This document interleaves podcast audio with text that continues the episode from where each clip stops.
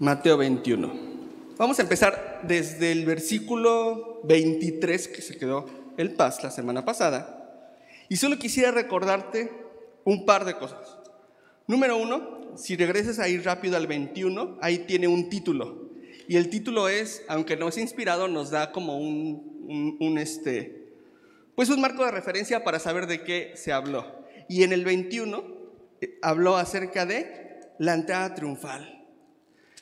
Entonces, si ya pasó la entrada triunfal, que, que nosotros en nuestra tradición conocemos como el Domingo de Ramos, entonces quiere decir que estamos entrando en la última semana de la vida de Jesús.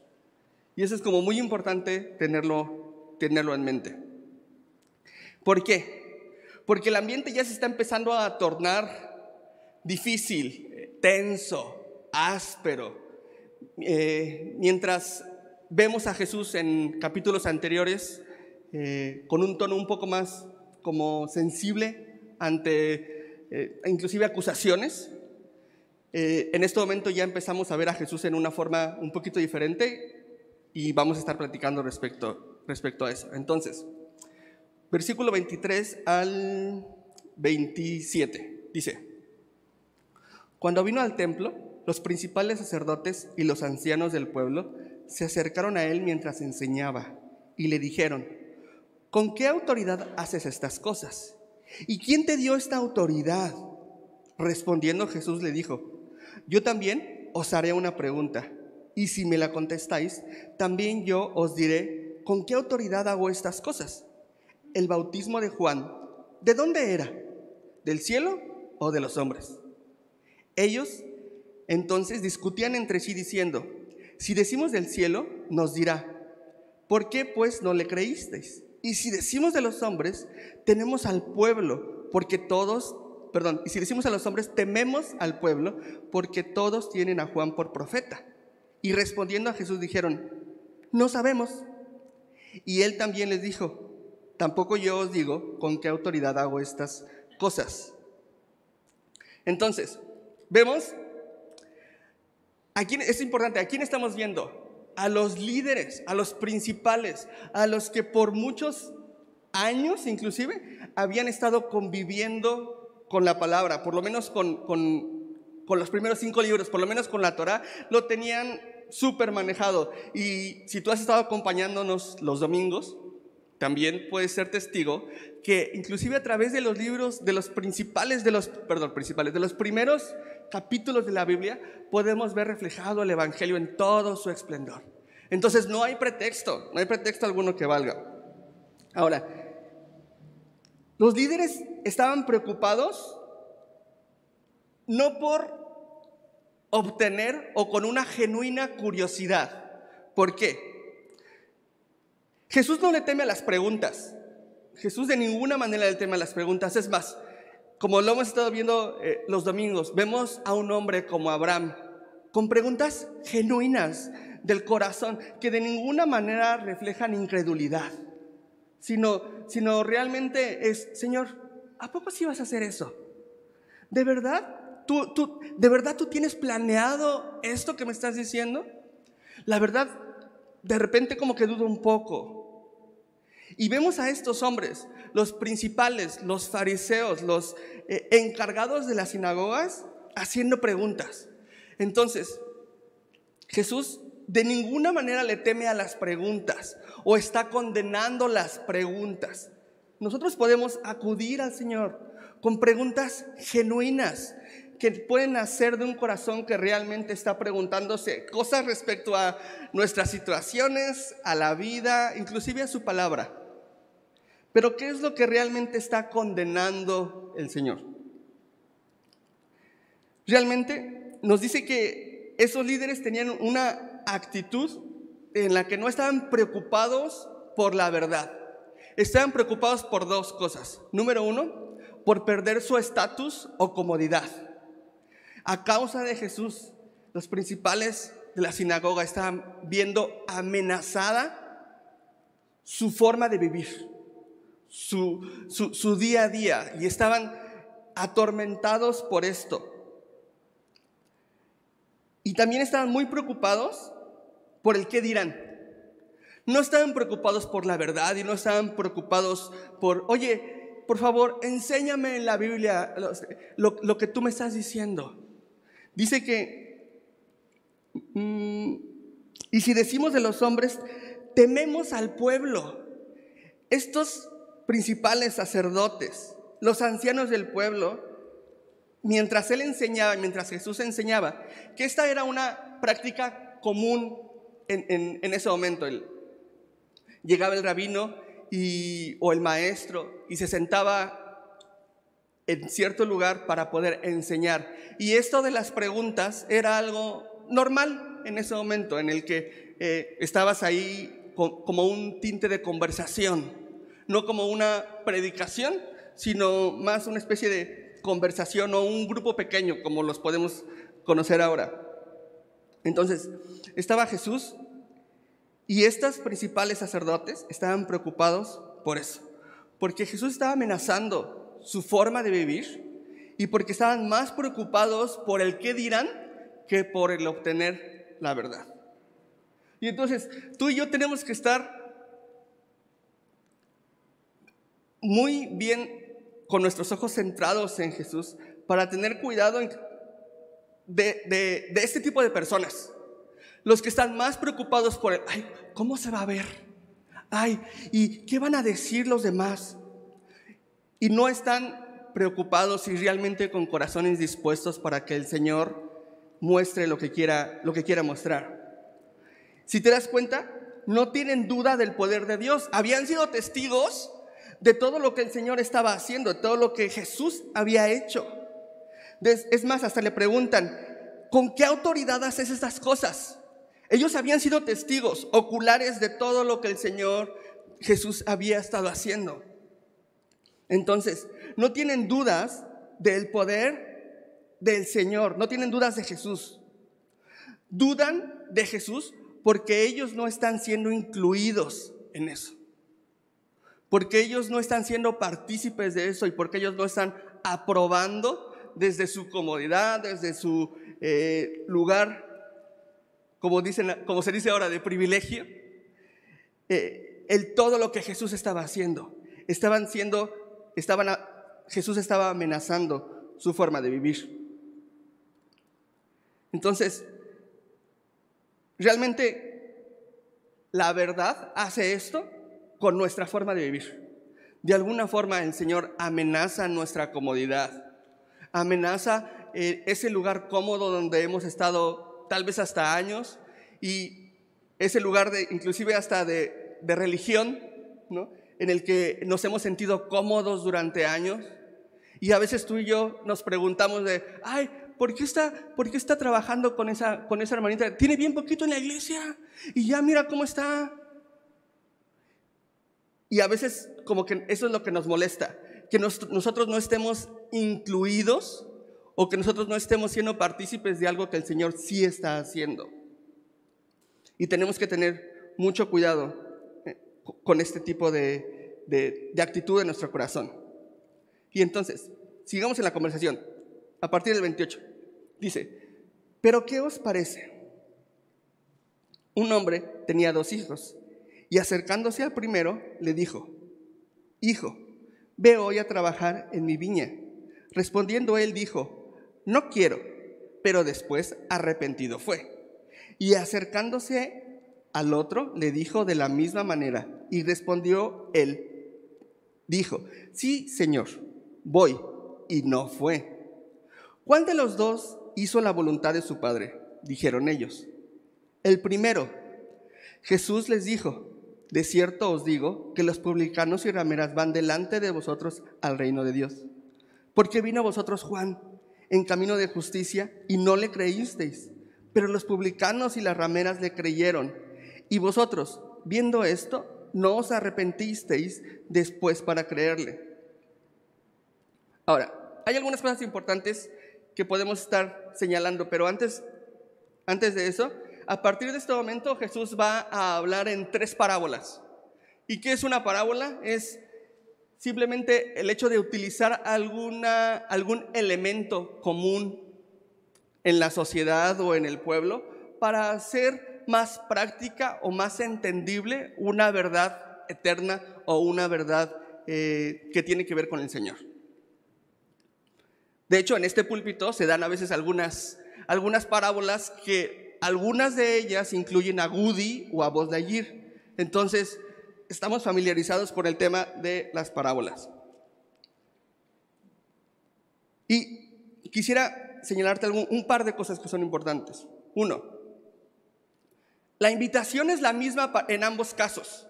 La invitación es la misma. ¿Y cuáles son estos elementos de la invitación? Número uno, el tiempo.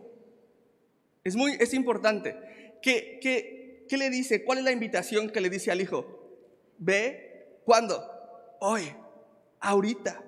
Párate de donde estás y lánzate, hijo. Y yo creo, aún nosotros no tenemos el, el privilegio y la bendición de ser papás.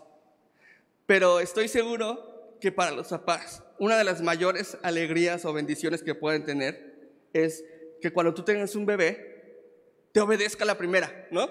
Que no tengas que estar rogándole, que no tengas que estar una, dos, dos, dos y cuarto, ¿no? Una de las mayores bendiciones que yo he visto para con, con mis hermanos que tienen hijos es que cuando tienes un pequeño, le pides algo, va y lo hace en ese momento. Ahora, nos hablan acerca de dos tipos de hijos. El primero, que le dice, ve, ve ahorita, ándale, tráemelo. ¿Y qué le dice? Sí, ahí voy, papito, ahí voy. Pero no va. Y otro que le dice, ve, ándale, tráeme eso que te pedí. Ay, no, no, otra vez ya te dije. Pero a regañadientes y todo, va y lo hace. ¿Quién termina haciendo la voluntad del Padre? El segundo, el que, aunque sea regañadientes, aunque sea como de, ay, otro, ay, ya que te hace voces y todo, pero termina yendo. Ahora, muy probablemente aquí habemos estos dos tipos de hijos del Señor. Los que escuchamos y decimos, ay, ¿escuchaste la predica? Estuvo súper buena, increíble. Ay, ¿qué te, qué te llamó la atención? Ay, estuvo padrísimo, ¿verdad? Pásame tus notas. Y anotaste y estuvo increíble y te acuerdas. Y Señor, gracias por esta palabra y todo. Y mañana tu vida sigue siendo la misma, igual. No hay una transformación adecuada. Porque realmente el mensaje de Jesús sigue siendo el mismo. Dice, no en la última línea, no os arrepentisteis. El mensaje de Jesús es el mismo siempre, arrepiéntete, transfórmate, cambia, vuelve sobre tus pasos. Y, sin, em, y puede que haya aquí el otro tipo de hijo.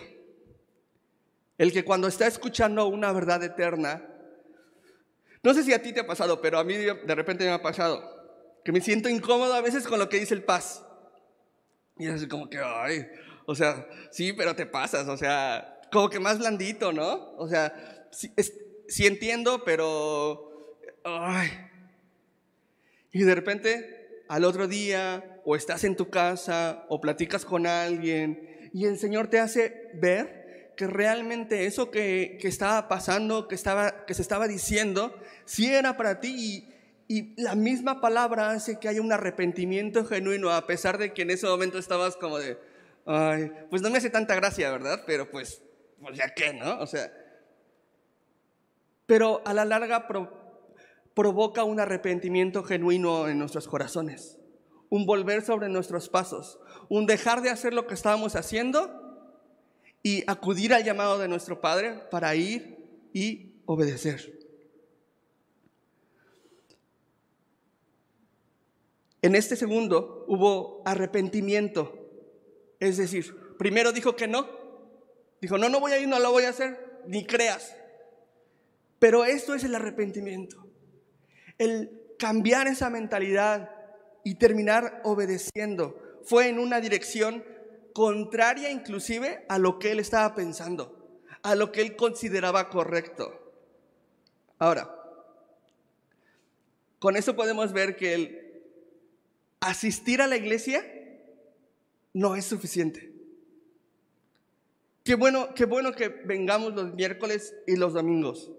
Pero si solo venimos y tenemos esa actitud de, ay, estuvo padre, y Dios me habló, y qué chido, y sí, ¿verdad? Ay, bueno, nos vemos la próxima semana.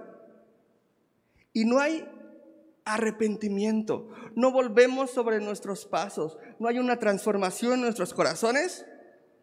Somos ese hijo rebelde que, que, nada más le da el avión al Padre, pero que realmente no hace su voluntad. Y no estamos entonces admitiendo o darle, dándole el lugar correcto que nuestro Padre se merece. Mm. Ahora, esto, esto debió sonar escandaloso para, para esos líderes religiosos. Los está poniendo detrás de quiénes? Los está poniendo detrás de los publicanos, de las rameras. Dice, los publicanos y las rameras van delante de vosotros. ¿A dónde van? No van, no van a, a, una tontería. ¿A dónde van? Van al reino de Dios. ¿Por qué? Porque vino Juan y nos habló acerca del camino de la justicia y no le creíste. Y entonces es muy importante que tú y yo podamos analizar el cómo estamos escuchando el mensaje del Señor. No, no, olvídate de mí. no tiene nada que ver conmigo. Del Señor. En el día a día, en los acercamientos que tienes con el Señor, en las oportunidades que tienes de escuchar. Dice que no creyeron y no caminaron por la justicia. Entonces, esas dos cosas pueden ser buenos parámetros para saber qué clase de hijo estamos siendo. ¿Estamos creyendo y caminando en la justicia? ¿O solo estamos tirándole el avión al Señor diciéndole que sí? Sí, Señor, gracias. Ay, sí, voy a, voy, a, amar, a hacer lo que tú me dices. Pero realmente no estamos haciendo lo que nos está pidiendo, que es eh, creer y caminar en la justicia. Ahora, versículo 33. Vamos a leer del 33 al 41. A ver, dice, oíd otra parábola. Hubo un hombre, padre de familia, el cual plantó una viña, la cercó de vallado, cavó en ella un lagar, edificó una torre y la arrendó a unos labradores y se fue lejos. Y cuando se acercó el tiempo de los frutos, envió sus siervos a los labradores para que recibieran sus frutos. Mas los labradores, tomando a los siervos, a uno golpearon, a otro mataron, a otro apedrearon. Envió de nuevo a otros siervos más que los primeros, e hicieron con ellos de la misma manera. Finalmente, les envió su hijo diciendo, tendrán respeto a mi hijo. Mas los labradores cuando vieron al hijo dijeron entre sí, este es el heredero, venid, matémosle y apoderémonos de su heredad. Y tomándole, le echaron fuera de la viña y le mataron. Cuando venga, pues, el señor de la viña, ¿qué hará a aquellos labradores? Y le dijeron, a los malos destruirá sin misericordia y arrendará su viña a otros labradores que le paguen el fruto de su tiempo. Y como comentamos, las parábolas son cosas de la vida cotidiana. Y es que esto era muy común en la época, que eran los grandes hacendados o los grandes, eh, sí, este, los, los que tenían billete, pues, eran los dueños de la tierra. Y estos dueños de la tierra, pues no les gustaba mucho como pues, el jale, meterse, meterse al campo. Entonces lo que hacían era lo mismo que realmente, inclusive algunas veces se lleva a cabo hoy, que rentaban sus, sus tierras para que otros la trabajaran y llegaban a un, acuerdo en el que en el tiempo acordado, es decir, en el tiempo donde, de la cosecha, podían o dividir las ganancias en, en efectivo, en cash, o dividir el fruto para que esta persona pudiera venderlo o pudiera hacer uso como mejor le pareciera. Y lo que nos dice es una situación familiar o que conocían en ese momento. Un padre de familia que tenía, tenía varias, varias propiedades o varias tierras. Y lo primero que nos dice es, o que me gustaría como mostrarte es el cuidado que el padre de familia tiene de su tierra. Este padre de familia plantó una viña, la cercó, cavó en ella un lagar, edificó una torre, y ya que hubo hecho todo esto, inclusive todas estas cosas que está diciendo aquí, le correspondían a los arrendatarios. El padre de familia podría haberle rentado el, el terreno pelón, como quien dice, así, tal cual. Y sin embargo, va mucho más allá que eso. El padre de familia, imagínate, se las pone tan fácil que se los da ya hasta con las plantitas. Aparte de con las plantitas, se los da cercado.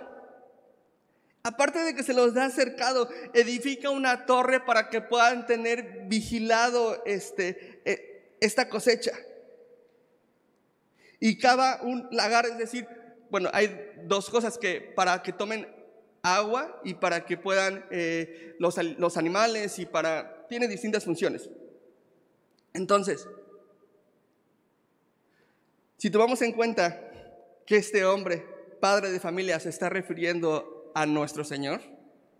Entonces, desde aquí podemos ver el amor y el cuidado que siempre el Señor ha tenido para con su pueblo. Y vemos también algunos elementos importantes. Por ejemplo, la viña. Y esta viña, eh, cuando ellos escuchaban acerca de esta viña, se estaban sobreentendiendo algo muy importante, que se estaba refiriendo a ellos. ¿Cómo? Si puedes, por favor, acompañarme a Isaías 5, Isaías 5, un poquito atrás. Isaías 5.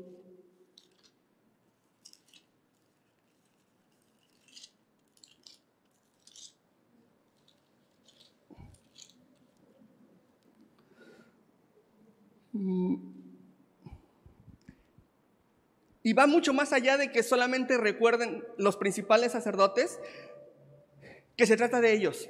Está, Jesús está evocando este, este canto. Dice, ahora cantaré por mi amado, el cantar de mi amado a su viña. Tenía mi amado una viña en una ladera fértil.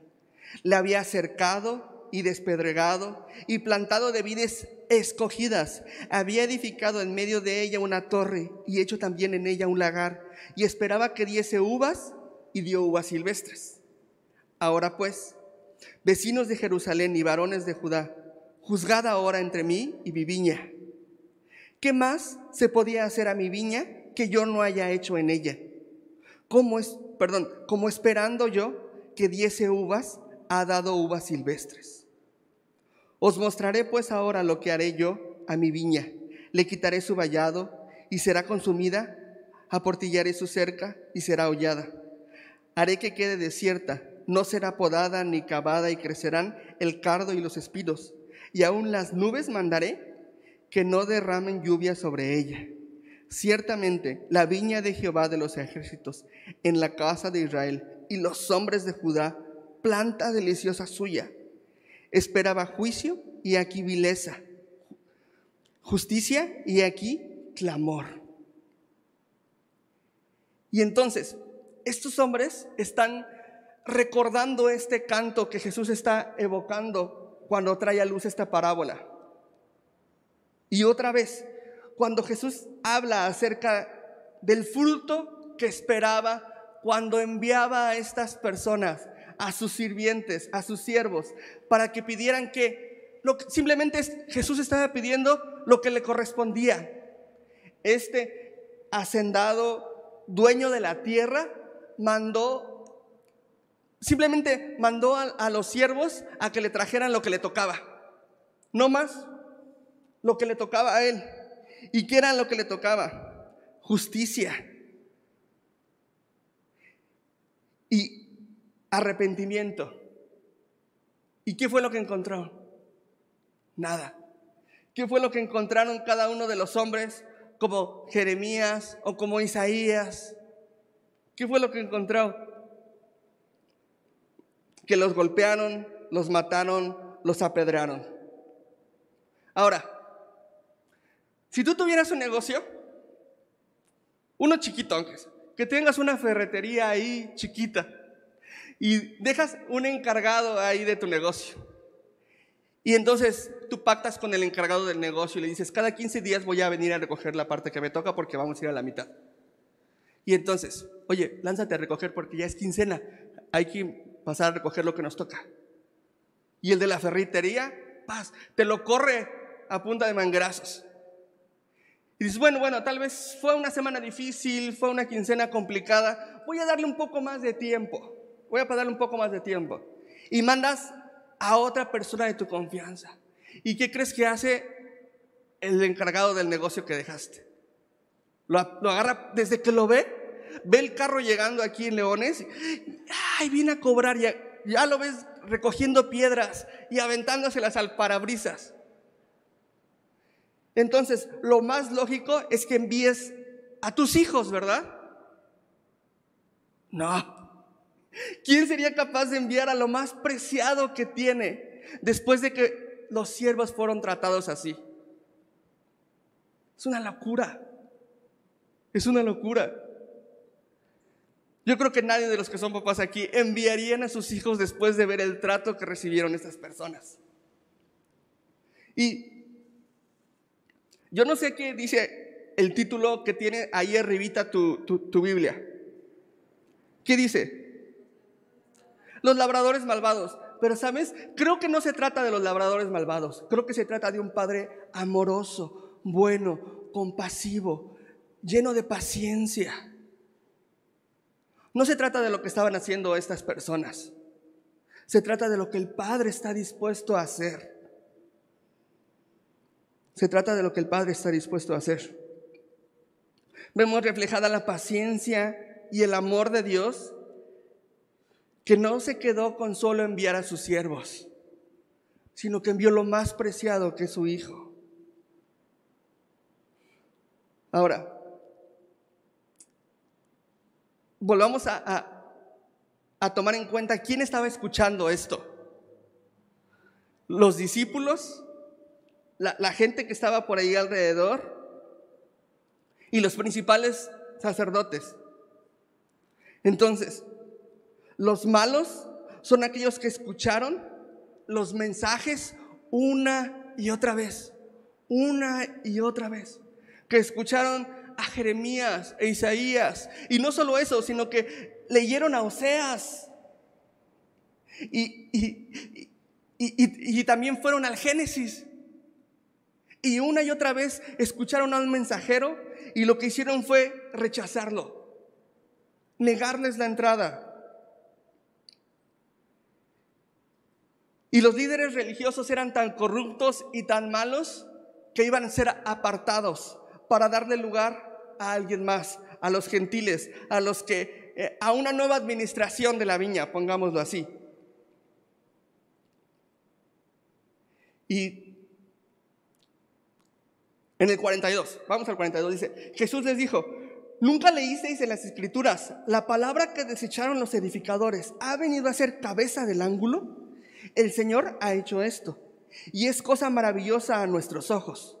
Por tanto os digo que el reino de Dios será quitado de vosotros y será dado a gente que produzca los frutos de él. Y que el que cayere sobre esta piedra será quebrantado y sobre quien ella cayere la desmenuzará. Y oyendo sus parábolas, los principales sacerdotes y los fariseos entendieron que hablaba de ellos pero al buscar cómo echarle mano, tenían al, temían al pueblo porque éste le tenía por profeta. Y Jesús les está hablando de manera muy irónica. ¿Por qué?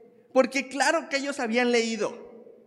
E, era obvio que estas personas sí habían leído en las escrituras acerca de todo lo que les estaba hablando, acerca de esta, de esta piedra que desecharon los edificadores, acerca de esta viña, hasta lo estaban recordando. Y esta declaración la, en el 44 es, es, es, es brutal y seguramente los despedazó. El que cayere sobre esta piedra será quebrantado y sobre quien ella cayere la desmenuzará. Es decir, no hay escapatoria, no hay escapatoria cuando esta piedra, ¿cuál piedra? La piedra que desecharon los edificadores. Ahora, acompáñame por favor a Salmo 118.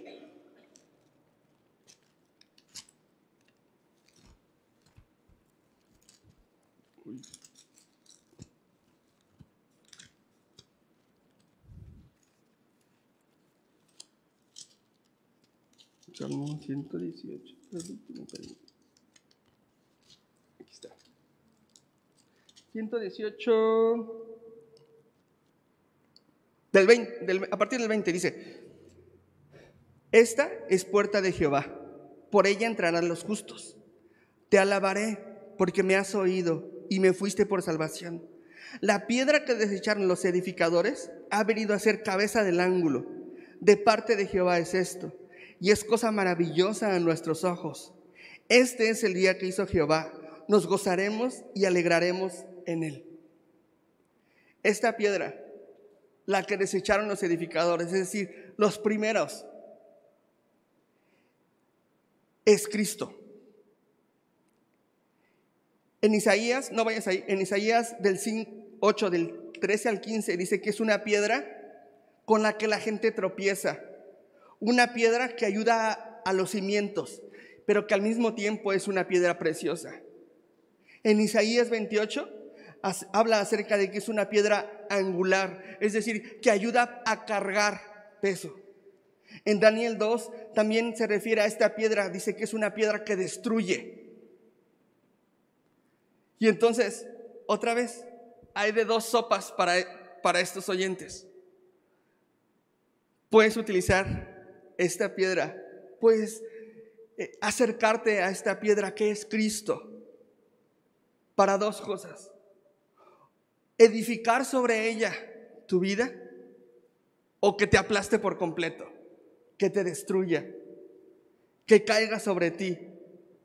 O para hacer una piedra preciosa donde cimientas tu vida. Los primeros edificadores la desecharon y dijeron, esta no me sirve. Y entonces nosotros tenemos que ahora tomar una decisión de qué vamos a hacer con esta piedra, con Cristo.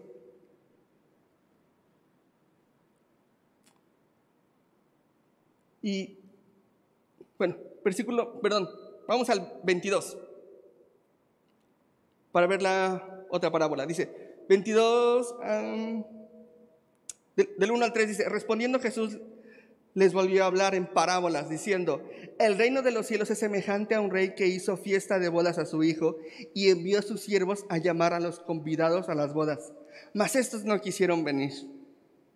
Y volvió a enviar a otros siervos diciendo, decidan los convidados, he aquí, he preparado mi comida, mis toros y mis animales engordados han sido muertos y todo está dispuesto.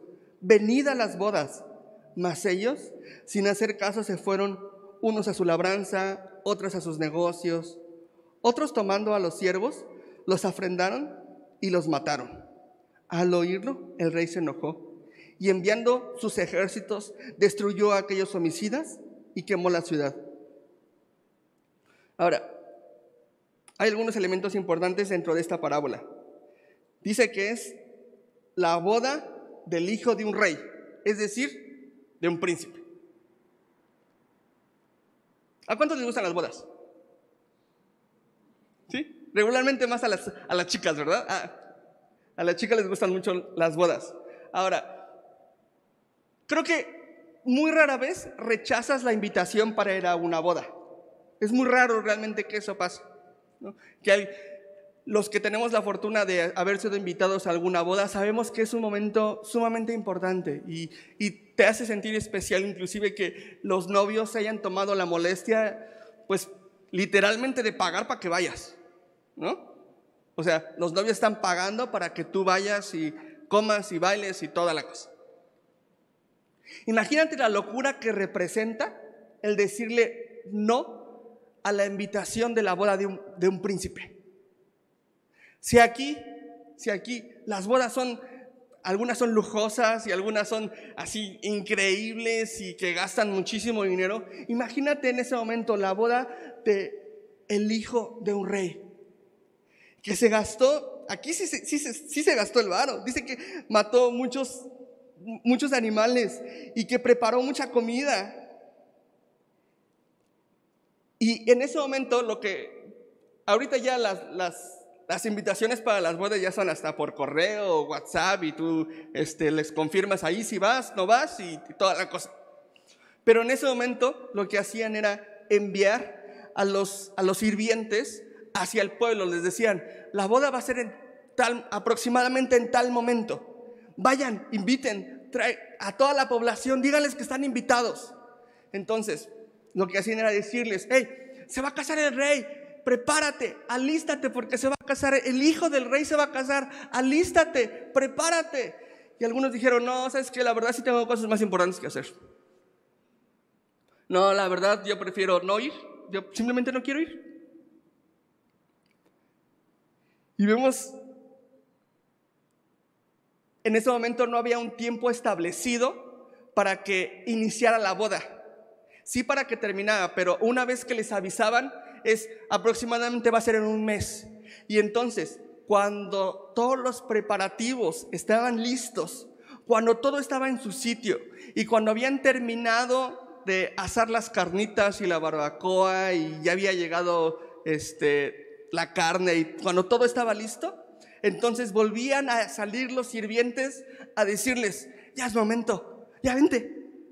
Y mientras tanto, lo que hacían todas estas personas que habían sido invitados era prepararse para la boda, era alistarse para la boda. Y hay dos tipos de personas en cuanto al alistarse para las bodas. Regularmente o casi siempre es como los chicos y las chicas. Por ejemplo, la última boda que nuestros amigos queridos nos invitaron, mi esposita fue a varios lugares de rentar vestidos, fue a uno y no le gustó, y fue a otro, y fue a un centro comercial y no le gustaba, y a otro, y se tardó como una semana, yo creo, más o menos. Y me dijo, bueno, vamos a, que compres algo tú. Y llegamos y me da este, pero me lo da en, me lo da 30. Ah, sí, ¿verdad? Me, lo da, me lo da en 36, por favor. Ah, sí, está chido, ¿no? Sí, vale. Me lo llevo. 20 minutos. Unos, hay dos tipos de personas, ¿no? Los que así, de volada y los que, los que se tardan. Y muy probablemente esto refleje dos tipos de creyentes los que se están preparando y los que no. Vamos al versículo 8. Mm, sí, dice, entonces dijo a sus siervos, las bodas a la verdad están preparadas, mas los que fueron convidados no eran dignos. Id pues a las salidas de los caminos y llamad a las bodas a cuantos halléis. Y saliendo los siervos por los caminos, juntaron a todos los que hallaron juntamente los malos y buenos, y las bodas fueron llenas de convidados. Esta parábola, también por ahí yo la tengo. Ay, espérame. ¿Cuál, es el, el, tema que tienes ahí arribita? ¿Qué dice tu, tu Biblia? Parábola de la fiesta de bodas. Yo le pondría ahí parábola de la gracia de un padre. Y es que vemos de manera muy clara cómo a veces se nos ha dado mensaje tras mensaje, invitación tras invitación. ¿Y cuántas veces nos hemos portado como estas personas que no han querido asistir y que han dicho, tengo mejores cosas que hacer que atenderte, Jesús? Puede ser esto mismo, puede ser tu business, tu negocio, Puede ser alguna otra cosa, ocupación que, que, ocupe tu tiempo. Y en el 10 dice, salieron los siervos por los caminos y juntaron a todos los que hallaron juntamente los malos y buenos. Y las bodas fueran llenas de convidados. Y en el 11, a partir del 11 dice, y entró el rey para ver los convidados. Y vio allí un hombre que no estaba vestido de boda. Y, y le dijo, amigo, ¿cómo entraste aquí sin estar vestido de boda? Mas él enmudeció. Entonces el rey dijo a los que servían, atarle de pies y manos y echarle en las tinieblas de afuera. Allí será el lloro y el crujir de dientes, porque muchos son los llamados y pocos los escogidos. Ahora, el rey, una vez que manda llamar a aquellos que no son dignos, los examina cuidadosamente. Y a, una hora se da como, como la tradición de que los novios pasan mesa con mesa a saludar a los invitados. Ay, qué bueno que viniste, qué chido, ay, sí, qué, qué bonito la estamos pasando y todo, ¿no? Y el rey pasa mesa por mesa y empieza a examinar a aquellos que tenían por lo menos la obligación, si no de irse pues de gala, por lo menos limpios, por lo menos bonitos, pues como para la ocasión, pues para una boda. Y dice que cuando vio a este hombre, lo encontró en unas condiciones que no eran adecuadas para la boda. Y aunque asistió entonces, no, no asistió con la intención de honrar a los novios, sino simplemente asistió con la intención de comer, tal vez de bailar, de divertirse, probablemente de embriagarse, pero no con una intención correcta de darle a los novios su lugar, a la novia su lugar. Ahora, acompáñame por favor a Apocalipsis 19.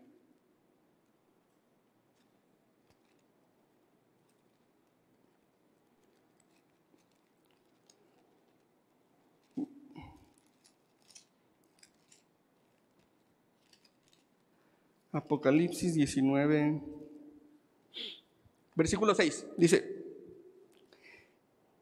y oí como la voz de una gran multitud, como el estruendo de muchas aguas, y como la voz de grandes truenos que decía, aleluya, porque el Señor nuestro Dios Todopoderosa reina. Gocémonos y alegrémonos y démosle gloria, porque han llegado las bodas del Cordero y su esposa se ha preparado. Y ella se ha concedido que se vista de lino fino, limpio y resplandeciente, porque el lino fino es las acciones justas de los santos. ¿Te gustan las bodas? Pues adivina qué, estamos invitados a una. Pero no solamente estamos invitados a sentarnos.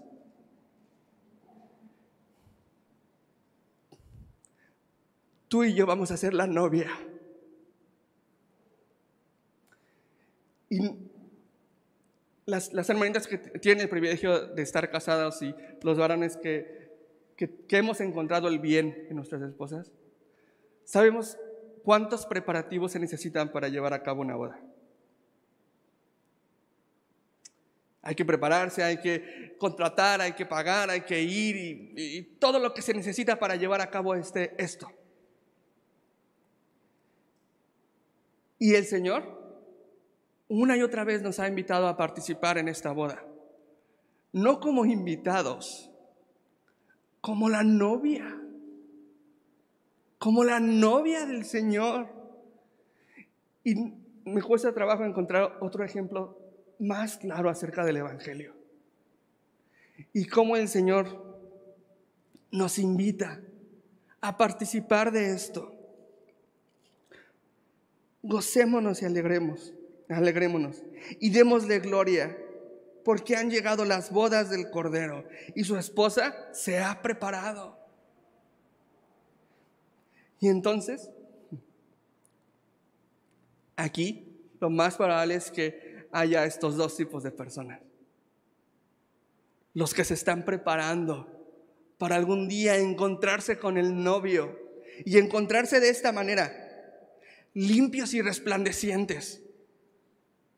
Porque ahorita, inclusive, inclusive hasta los cristianos tenemos como la tradición de, no, no, no me veas para que sea una sorpresa, ¿no? Y para que vestida de blanco y todo. Y, y la novia no quiere que nadie ni que vea su vestido para que no lo vayan a ensuciar. ¿Y cómo es la forma en la que nosotros vivimos? En las que a veces nuestro vestido está, está bien sucio. Está bien sucio. ¿Y cómo está tu vestido hoy? Si, si, si ahorita fueran las bodas del Cordero, ¿con qué clase de vestido nos presentaríamos delante de nuestro novio? Pero ¿sabes qué? Hay gracia. Porque el mismo novio es el que es capaz de lavarnos, de enjuagarnos, de limpiarnos. Y lo único que tú y yo tenemos que hacer es acudir, ir, presentarnos a la boda. Es lo único que tú y yo tenemos que hacer. Entonces, quisiera animarte a que no fuéramos como estos que tienen cosas más importantes que hacer que la boda. No que cualquier boda, que nuestra boda. No hay nada más importante en nuestra vida que nuestra propia boda. Y inclusive como estamos seguros que existen dos eh, decisiones en la vida de un creyente que son trascendentales. Número uno, el seguir al Señor. Y número dos, con quién te vas a casar. Son decisiones importantísimas y trascendentales. El novio ya nos escogió para casarnos con él. Y lo único que tú y yo tenemos que hacer es tomar la decisión de seguirle, de acompañarle, de presentarnos ¿Y cómo nos vamos a presentar? Como este hombre que cuando fue examinado por el rey, lo único que pudo hacer fue quedarse callado y no decir nada. Porque no estaba preparado y porque sus vestidos no estaban limpios. ¿Y qué fue lo que pasó con él? Lo ataron de pies y manos y lo echaron a las tinieblas, donde es el lloro y el crujir de dientes porque muchos son los llamados y pocos los escogidos. Y yo solo quisiera dejarte con estas tres parábolas. Entonces, que representan el pasado del pueblo de Israel con la, con la segunda parábola en cuanto a el padre que le entregó a un arrendatario su viña para que la trabajaran y mandó a los siervos para que le cobraran lo que le correspondía. Y no, no, encontró fruto, no le dieron lo que le tocaba. El presente del pueblo de Israel en ese momento, con el hombre que tenía dos hijos y se acercó a uno y le, y le preguntaba que si iba a ir a trabajar. ¿No? Y Jesús le condena la hipocresía de algunos que le dicen que sí, pero realmente que no y el futuro de nosotros, que tenemos que prepararnos para la boda más importante de la eternidad, con quien vamos a pasar la eternidad, con este novio hermoso que si las bodas se planean con inclusive años de anticipación porque toman mucho tiempo de preparación, este novio que seguimos esperando y que ya tiene rato que se fue, porque está preparando todo para nuestra llegada con Él, porque va a venir por nosotros. Tenemos que tomar la decisión de escoger por su gracia y por su amor, porque Él ya ha puesto todo para eso, ya, ya, ya ha puesto cada gota de la sangre de su Hijo se ha derramado para que tú y yo podamos acudir al llamado de Él. Eh, vamos, ¿quieres ir, ¿quieres ir a la boda? Yo sí quiero ir, yo sí quiero ir. Entonces, eh, ¿te parece si oramos? Señor, gracias por tu bondad, por tu misericordia, Señor. Gracias porque tú no nos has pagado conforme a nuestras obras. Más bien has enviado a tu Hijo Jesucristo a morir por nosotros a pesar de toda nuestra maldad y a pesar de que no hemos dado el fruto que correspondía. Gracias por tu bondad y tu misericordia. reiteradas, Señor, a través del tiempo, con el pueblo de Israel y hoy con nosotros.